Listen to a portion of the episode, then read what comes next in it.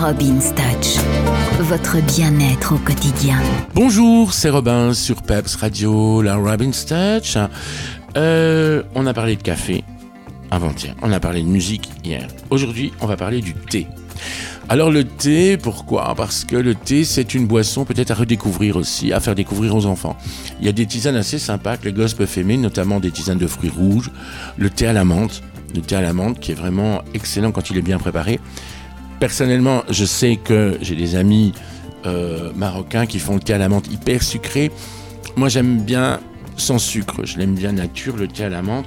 Je trouve que c'est très très bon comme ça. Alors je vous conseille le soir, après une douche chaude, vous vous emballez dans un plaid, vous vous installez dans votre canapé et vous faites une tisane ou un thé. Alors privilégiez le soir un thé vert ou un thé rouge, un rooibos.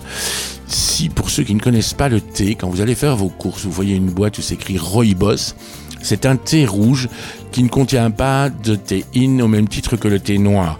Le thé noir va faire le même effet que le café. Il peut vous empêcher de bien dormir si vous en buvez trop ou s'il est trop fort.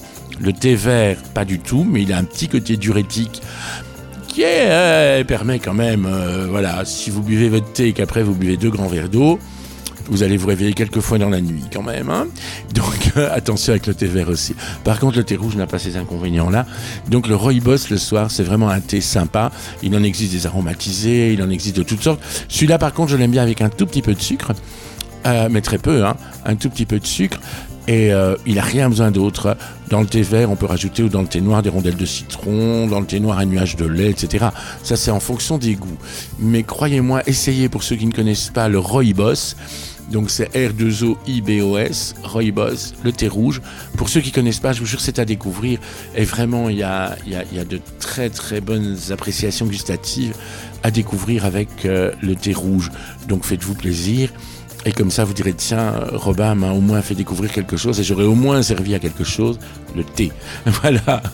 Alors, euh, bah, je vous remercie de m'écouter comme ça tous les jours avec mes petites capsules euh, bien-être. Et j'espère que vous les appréciez et que vous les mettez en pratique surtout.